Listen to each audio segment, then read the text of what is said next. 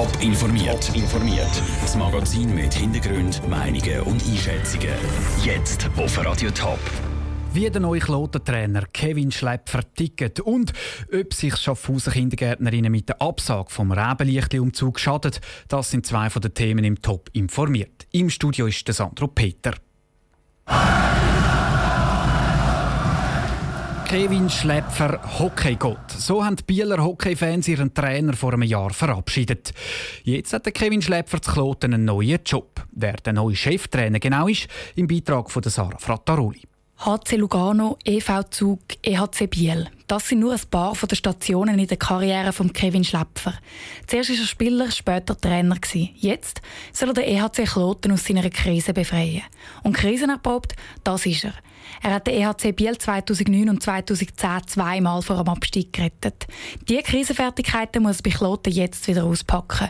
Und dass er parat dafür ist, hat er schon nach seiner Entlassung bei Biel vor einem Jahr betont. Und dann möchte ich wieder mit frischem Power, mit voller Energie wieder in den Schweizer Hockey eingreifen und äh, ja, dann wird die Post sicher wieder abgehen, das könnt ihr mir eben glauben.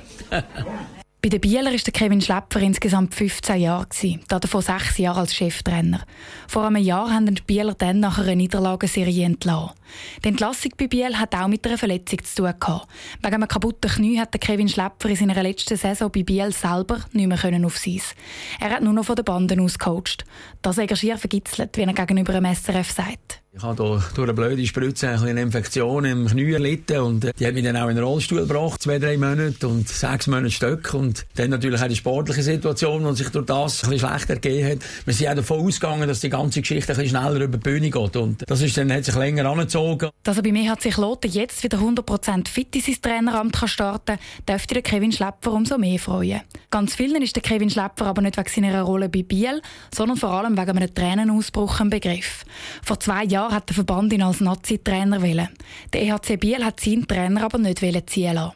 Zuerst möchte ich mich natürlich äh, bedanken bei der Nationalmannschaft, dass ich so, eine, so ein Angebot bekommen habe. Äh, ist gut mit. Tut mir leid. Wir bitten Sie, Kevin Lepper, für einen Moment zu entschuldigen. Als Spieler ist der Kevin Schlepper vor fast 30 Jahren mit dem HC Lugano auch einmal Schweizer Meister geworden. Als Trainer hat es für den Erfolg bis jetzt noch nicht gelangt. Bei mir hat sich Loten ist der Meistertitel gerade ganz weit weg. Aber der Kevin Schlepper hat jetzt zweieinhalb Jahre Zeit, um den Club wieder auf Kurs zu bringen. Der Beitrag von Sarah Frattaroli. Der Kevin Schlepper trainiert morgen das erste Mal mit seiner neuen Mannschaft.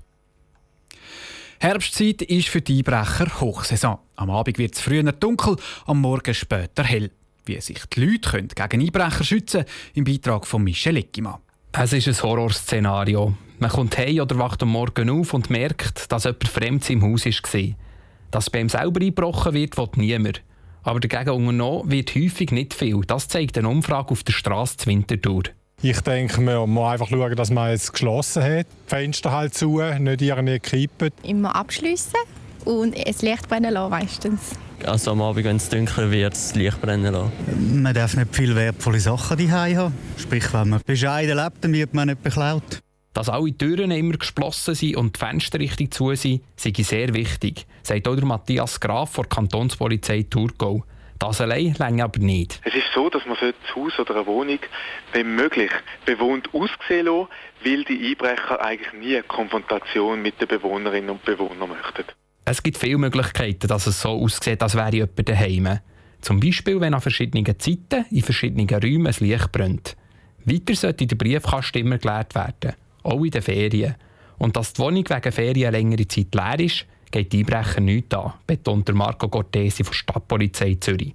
Tun sie eben nicht irgendwie auf dem Telefonbeantworter oder so Abwesenheitsmeldungen hinterlassen oder auf dem Facebook oder sonst auf einem sozialen Medienkanal irgendwie kundtun, dass sie jetzt eben nicht daheim sind. Und wenn es brennendes Licht und alle anderen Massnahmen nichts gebracht haben und plötzlich ein Einbrecher im eigenen Haus vor ihm steht, dann gilt es, kühlen Kopf zu bewahren sagt Marco Cortesi. Möglichst defensiv sein, nicht, dass der Einbrecher oder die Einbrecher plötzlich irgendwie in Panik geraten und dann völlig unerwartet und kopflos handelt und dann kann die Situation sehr schnell eskalieren. Darum, wenn irgendwie möglich 117 wählen, wenn irgendwie möglich die Wohnung verlassen, beim Nachbar Leuten, dass man vielleicht dort hingehen kann. Oder sich in einem Zimmer eingespliessen, sind die andere Variante.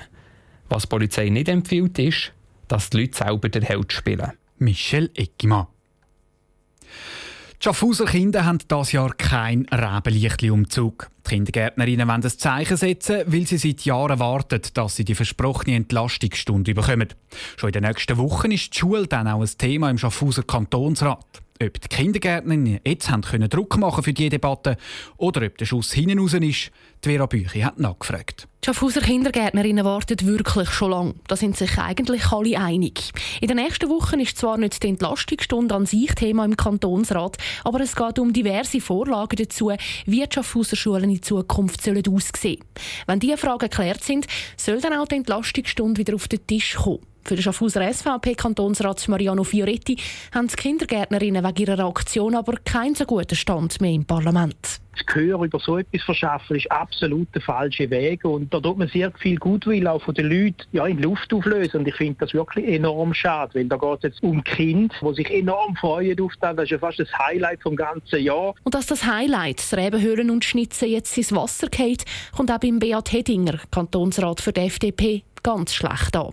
Und auch aus seiner Sicht kommt es am Schluss nicht den Kindergärtnerinnen zu gut. Diesbezüglich sollte man einfach nerven behalten und mit sachlichen Argumenten Leute probieren zu überzeugen, aber das ist in allen Belangen nicht bloß bei der Schule. Und dann bin ich sicher, kommt man weiter, weil wenn man irgendwo etwas aussetzt wie ein Reifenlichtschnitzen oder Umzug und dann ja, eigentlich die falschen Leute mit dem trifft.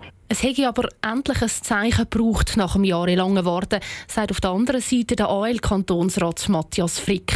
Aber auch wenn er die Aktion begrüßt, er glaubt nicht, dass sie etwas bringt. Ich gehe davon aus, dass der Schuss wird hinausgehen also kein positiver Effekt wird halt beraten im Kantonsrat.